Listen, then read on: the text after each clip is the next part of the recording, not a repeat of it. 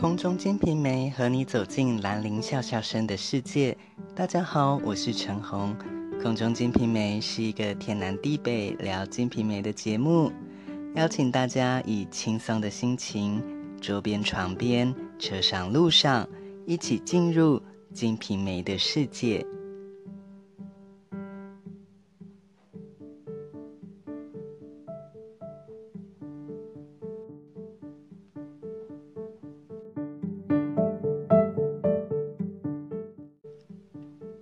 在上一期的节目中，我们已经将进入《金瓶梅》的三个问题，也就是什么是《金瓶梅》，为什么要讲《金瓶梅》，以及我会如何讲《金瓶梅》这些问题，做了一个简单的交代。今天我们要继续来讲讲有关《金瓶梅》的一些基本认识，包括很重要的。到底应该要怎么阅读《金瓶梅》这一本书？那在讨论这个问题之前，我们有一个非常重要的问题，要先来做一个交代，就是呢，《金瓶梅》的作者到底是谁？这个问题。那我想呢，这个问题呀，其实是一个。文学史上非常难解的问题，到现在呢，也都还没有解开来，也都还没有一个确定的答案。那呢，大家一般的认识会知道说，《金瓶梅》的作者是兰陵笑笑生，但是这个兰陵笑笑生到底是谁？就是呢，学者们啊。没有办法解答的这个问题了。那所以呢，在这边我们并不企图做这些研究的工作。我们呢，将一些比较常见的、大家呢比较流传、比较广的说法跟大家做一个介绍。那么呢，再来讲讲看，为什么会有这些介绍？为什么作者会是兰陵笑笑生这一个笔名吧？一听就知道呢，他绝对不是一个。真实的姓名，它是一个笔名、化名。好，那呢，在比较常见的有关作者的说法呢，第一个是我们的之前讲过的评点者张竹坡，他所提出的苦笑说，苦呢就是痛苦的苦，孝顺的孝，苦笑说。他说呢，《金瓶梅》作者是呢王世贞，因为他的爸爸被。明朝当时的呢宰相，哦，严嵩的父子给陷害害死了。王世贞呢非常的伤心，然后呢想要对啊严嵩父子来报仇。他知道呢严嵩的儿子严世蕃喜欢呢读这些淫书，喜欢呢读这些啊风月小说，所以呢就写了《金瓶梅》这一本书，然后呢将。书的书页涂上毒药，献给了严世蕃。严世蕃呢，在读书的时候有一个习惯，会用呢舌头舔一下手指，然后呢去翻书页。结果呢，严世蕃呢，哇，一看这一本《金瓶梅》写的这么精彩，马上熬夜看这本《金瓶梅》，然后呢就用就有呢这个习惯舔手指头去翻《金瓶梅》的书页。结果呢，严世蕃啊就被。这个《金瓶梅》里面树叶的毒给毒死了，所以呢，这是第一个流传的说法，是王世贞所做的。那因为呢，王世贞第一个本身有名，第二个这个故事蛮有趣的，是呢为了父亲然后报仇设计了一个这个毒药的局去害死，好去呢向自己的仇人复仇，蛮有故事性的。第三个呢，他隐喻了。《金瓶梅》啊，这一本淫书本身就是一个毒药，会呢让读者深陷其中，像中毒一般。所以呢，因为有这几个原因，这一个苦笑说，也就是王世贞。做这本书以父以报杀父之仇的这个说法呢，是流传最广的。当然，在文学史上呢，其实考证一下，在时间序上呢，根本是错误的。所以呢，虽然流传很广，但是呢，它只是一个传说，一个说法，并不是真正的有研究价值的实际上的这个作者。然后呢，在其他的一些记载，第二个呢是说啊，在明朝当时呢，有一个真的叫做西门的。这个官员千户，然后呢，里面呢，他延请了一个老儒就是呢老的读书人，然后呢延请他读书人，可是呢这个西门千户在家里每天呢也是呢在做一些风花雪月的事情啊，也没有呢在跟这个老儒学学学问，请他上课等等。老儒很闲，所以呢就呢在家里面把呢西门这个西门主人呐所做的这些。淫荡的事情、风月的事情和和这些啊女生乱搞的事情啊记录下来，然后呢，这个记录说以西门庆引其主人，用西门庆来影射这个西门主人，予引朱姬，其他的角色呢就是来影射啊这个西门主人他的呢这些妻妾们。这是第二个说法，是一个老儒、老读书人所做的。那第三个呢，是沈德福他在《万货野货万历野货篇》这一本书里面所写的。他说呢，相传为嘉靖大明士作，嘉靖年间的一个大明士所做的。所以呢，沈德福把年代讲出来了。是呢，明朝嘉靖年间。那当然呢，这个也需要再进一步的做研究与考证。无论如何，我们知道它是明代末年哦。那确定是哪一个皇帝的朝代呢？当然也是另外一个问题。好，这是沈德福的说法，是嘉靖年间一个大名士，也就是呢，一样是读书人所做的。第四个就是我们很熟悉的兰陵笑笑生的这个说法。那这个说法呢，出自于。我们之前讲过的万历本，就是呢《金瓶梅》前面呢有一个星星子，他所写的序。那这个星呢，就是欢欣鼓舞、欣欣向荣的那一个欣，很高兴的意思。星星子说：“兰陵笑笑生作《金瓶梅》。”那你一听，不止兰陵笑笑生这个是笔名，连星星子这个。也不是真实的名字，而且这两个呢，其实是有相互呼应的关系的。一个是笑，一个是心，高兴的意思。所以呢，搞不好这两个人之间有什么关联，或者是甚至是同一个人，也都是有可能的。好，这是呢四个比较常见、比较呢有真实的文献记载的说法。那当然啊，到底。这个人是谁呢？有非常多的后世有非常多的研究，有非常多的说法。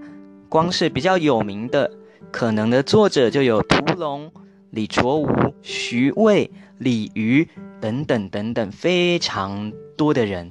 所以呢，我们在节目当中啊，其实并不企图去做结论，说到底是谁所做的。我们来讨论一下兰陵笑笑生。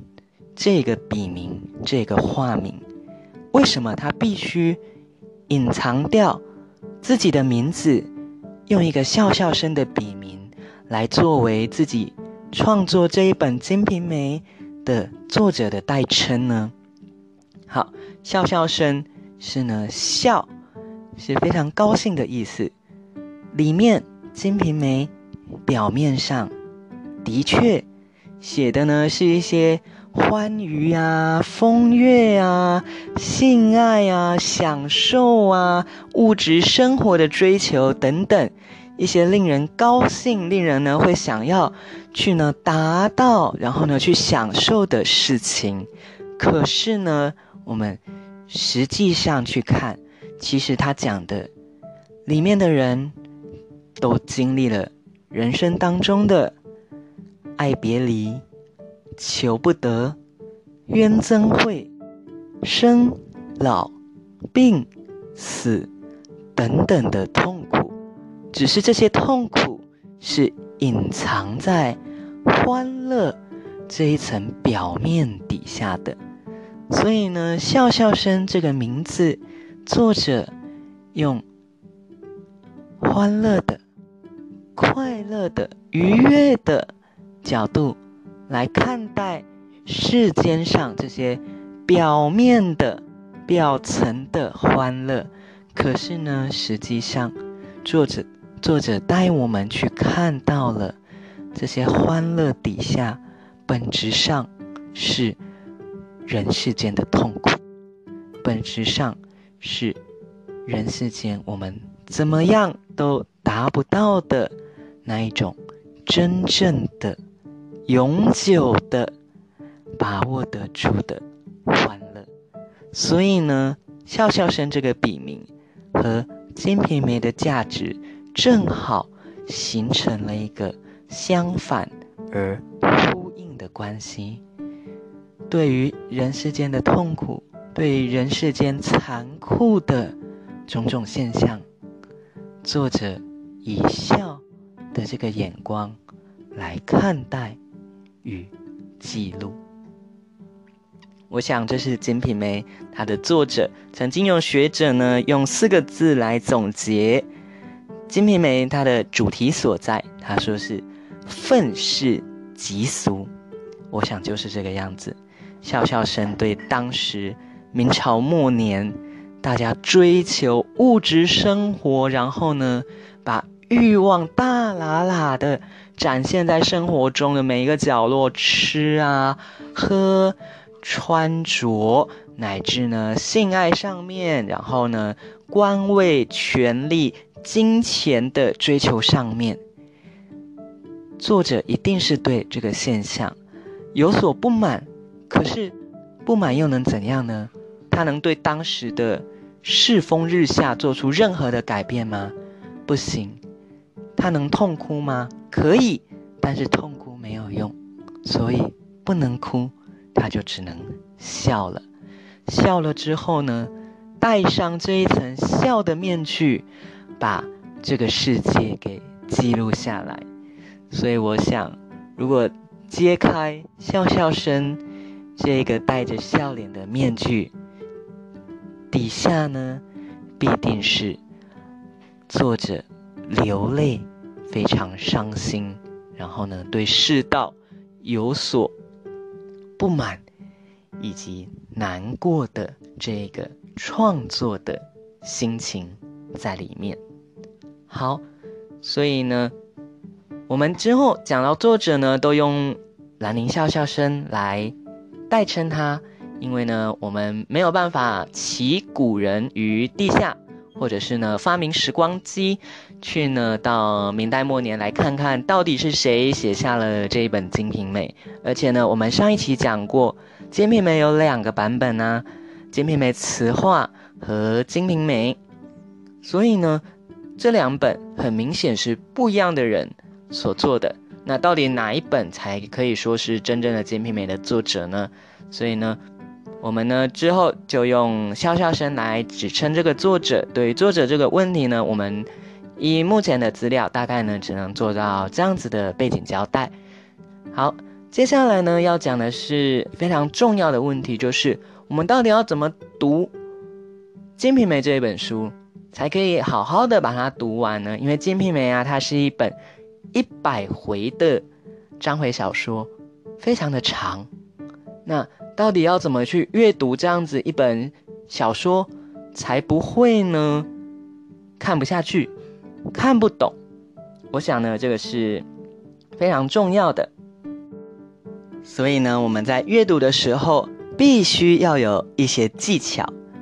在呢，我之前讲过的白先勇细说《红楼梦》这本书里面，白先勇将《红楼梦》《红楼梦》有一百二十回，应该比《金瓶梅》要更长一点点，而且呢，又更复杂。《红楼梦》讲的是好几代人之间的故事啊，起码呢有五代人之间的故事。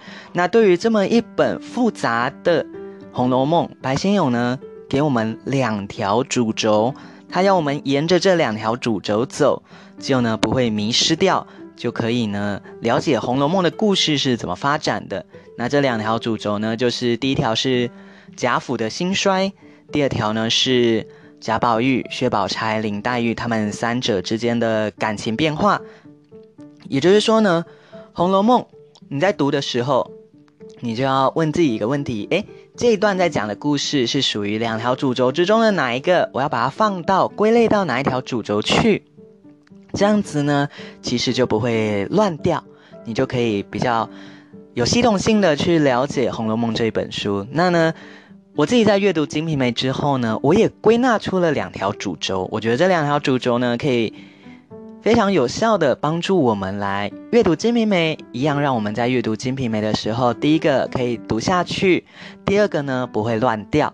这两条主轴呢，分别是西门庆的权力扩张、资产累积，这是第一条；第二条是西门庆的性爱追求和女人。当然呢，其实里面也会讲到一些和男人的性爱。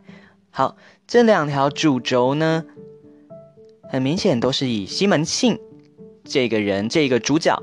然后呢，第一个是他权力怎么扩张，他从一个原本是平民一个小店药草店的药商的商人，一路往上爬，变成了他那个县最有钱的人。然后呢，还当上官和当时的宰相，变成了亲戚，哇，变成了。可以呢，交通当时所有的大官，任何事情解决不了的，都去找西门庆。他的权力大到这样子，然后呢，他资产累积啊，从原本的这个呢小商人，原本只是一个大概小康人家，到最后呢，变成一个全县最大的富翁。这是第一条线。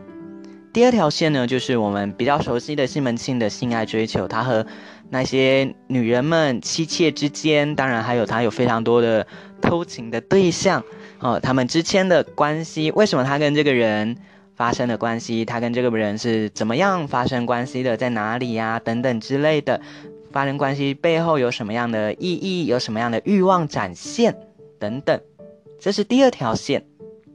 好，就算西门庆先剧透大家一下，在大概七十五回四分之三的时候会死掉，可是呢？之后的情节依旧是沿着这两条线，前面讲的是权力过扩张与资产累积，在西门庆死掉之后，权力垮台了，他所赚的钱烟消云散，家人坐吃山空，然后呢，一些要骗钱的啊，要呢赖账的啊的人都来了，所以呢，第一条线在西门庆死后依旧还存在着，只是呢。这个曲线由上坡变成了下坡。第二条线，西门庆的那些女人们，当然在西门庆死后有各自的不一样的，我们说下场吧。因为呢，在古代的女人并没有太多的选择权和自主权去决定自己的人生。当然呢，在明代，我们说过那是一个比较开放一点点的年代了，有比较多的一点点，有些女人。有展现了一点点的自主性，所以呢，在西门庆死后，他的这些妻妾，怎过了怎么样的生活，一样呢，还是为还是呢附着在西门庆的性爱追求这一条主轴线上。所以呢，《金瓶梅》一百回的故事，各位只要记得这两条主轴：西门庆的权力扩张，西门庆的性爱追求。然后呢，在读的时候去想，哎，这一段故事讲的是这条主轴。哪一条主轴属于哪一条故事线上？时间点大概在哪个后面哦的关联性，这样子就可以了。好，那呢，《金瓶梅》这一本书，第二个难读的地方是因为它是一本有表面和底层两个世界的书，就像你看《进击的巨人》一样吧，《进击的巨人》不是也有地上的世界跟那个黑暗的？地下城吗？《金瓶梅》也是，它表面上写的是明朝末年一个商业都市，非常繁华、经济来往的一个世界。可是呢，底下却有着无尽的荒凉。表面上写的是这些女人好像好朋友、好姐妹一样，和和乐乐的相处，有说有笑。可是呢，底下人际关系暗潮汹涌。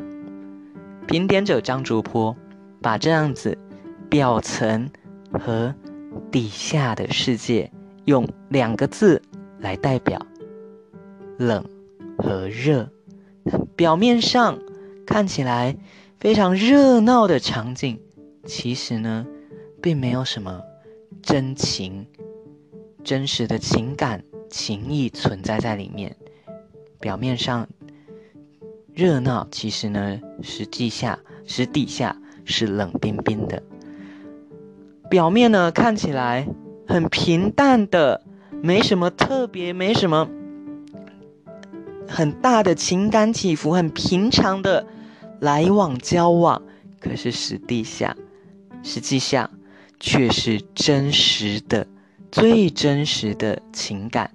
所以呢，张竹坡说，《金瓶梅》这一本书啊，就像一百颗珠子，一百颗珠子把它用线串起来，这个串起来的这个针线呢。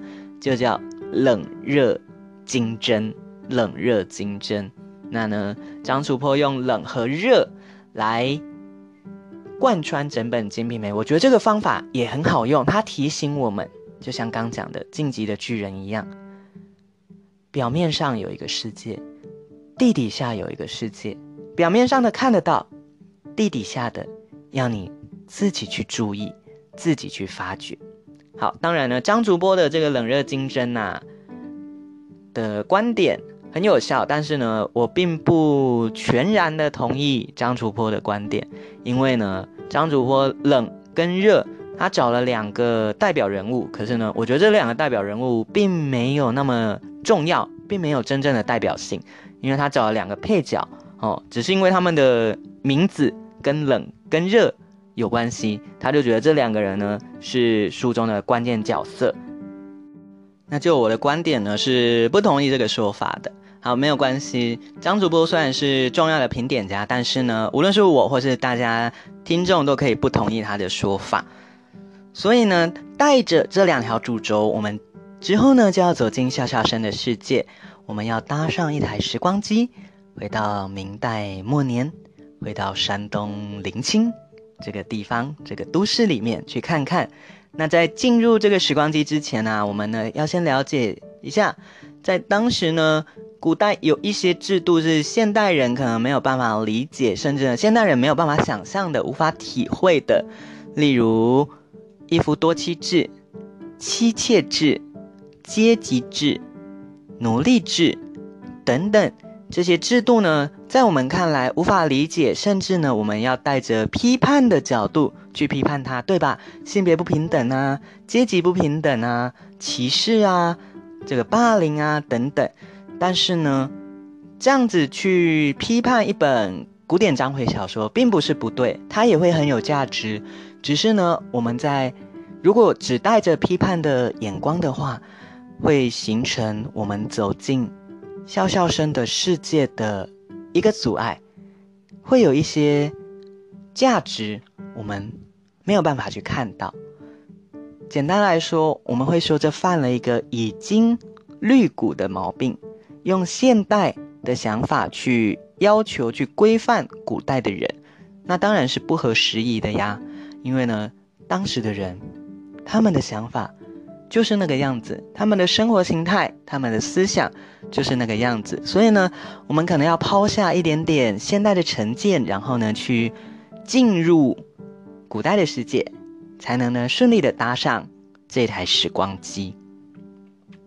那对《金瓶梅》的解读呢，我们刚讲批判的角度并不是不行，它是一个很有价值的角度；理解的角度也不是完美的，它呢只是一个。方向，所以呢，《金瓶梅》这一本书啊，有非常多的解读的方向。那我想，每个解读只要合理说得通，都有价值。当我在讲到以前教书讲到这一点的时候，多元观点的时候，我都很喜欢在黑板上画一个图来跟学生解释。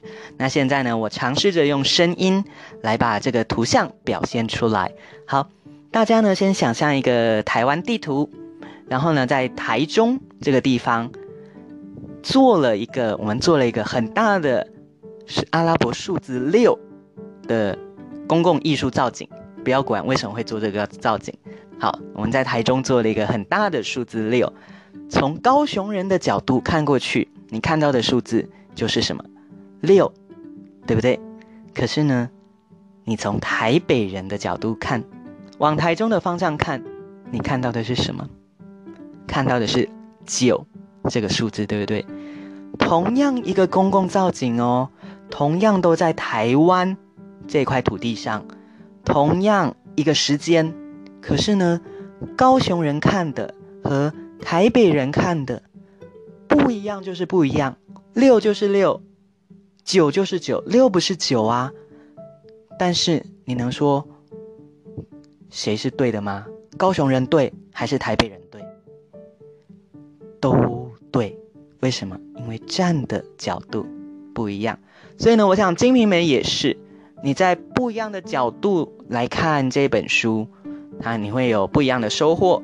那呢，跟其他人的解读可能不一样。同样一句话，你可能觉得这个人的他呢的本意是好的，另外一个人来看可能会觉得他的本意是奸诈的。那呢，只要说得通都可以，只要合理都可以。所以呢，北大校长蔡元培有一句话，我觉得也说得很好。他说呢。我们在做学问的时候啊，多奇为贵，不取苟同。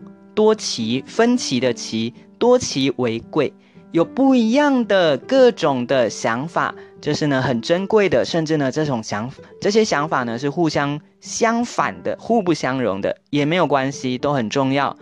不取苟同，而且呢，不一定要我。说服你，或是我被你给说服，不需要，就让这些想法并存着，然后呢，大家一起来讨论。所以呢，在读一本书的时候，有两个途径，第一个就是你同意他的说法，第二个就是你批判他的说法。包括呢，我们现在在做空中精品美，大家在收听也是一样。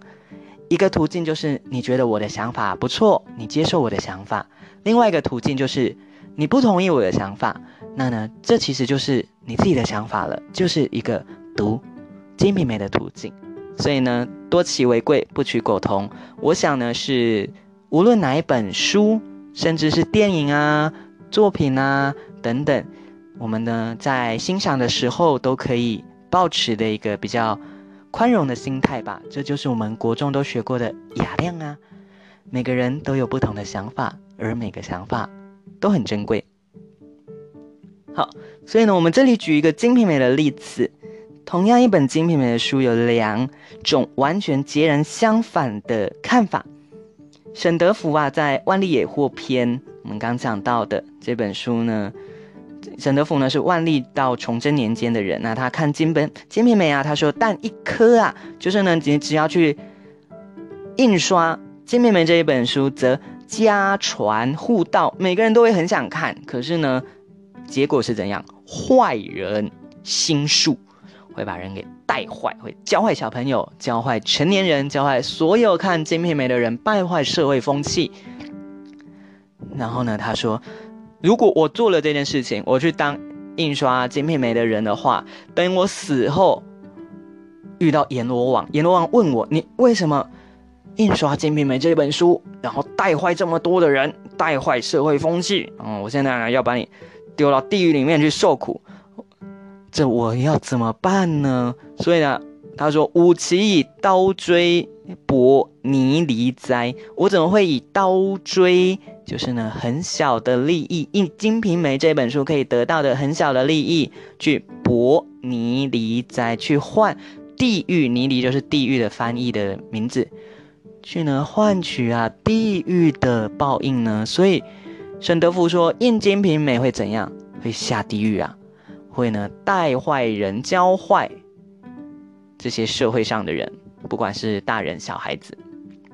可好？可是呢，同样在当时金瓶梅的另外一个序《聂公跋》里面，他说呢，金瓶梅是怎样有所刺也，有所讽刺，对当时的社会现象有所讽刺，就是我们刚刚讲的愤世嫉俗。”那刺这个词呢，在中国文学传统的价值很高哦。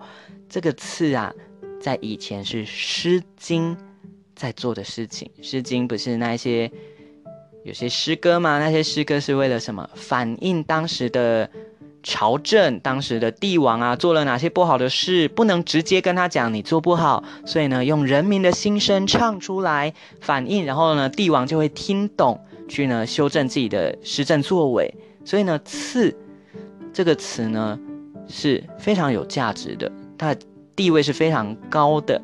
那呢聂公把把金瓶梅的地位提高到诗经》的地位，它们的功能是一样的。接着他说，中间啊，处处埋伏因果，讲因果报应的故事。作者亦大慈悲矣，作者非常的慈悲，用《金瓶梅》这本书来教大家因果报应的故事，对不对？今后流行此书一样。今后呢，如果你去磕这本书，去把这本书介绍给别人，结果是什么呢？功德无量矣。哇，你的功德太大太大了！你用这一本书啊，来跟大家讲因果报应的故事，大家呢以后啊不敢做坏事了哈。大家呢要呢行善，然后呢断恶修善这样子。所以呢，你呀流传《金瓶梅》这一本书，反而呢是功德无量的。然后呢，他说啊，不知者，大部分的人不知道这本书的价值，竟目为淫书。居然呢，把这本书看为一本淫书、淫荡的书啊！我们讲就是色色的书啦。哦，这个呢，A 书这样子。好，所以呢，你看，同样一本《金瓶梅》，甚至是差不多时代的人，古人来看这本书，居然有两个完全相反：一个是会下地狱，阎罗王呢会治我的罪；另外一个是大慈悲，功德无量。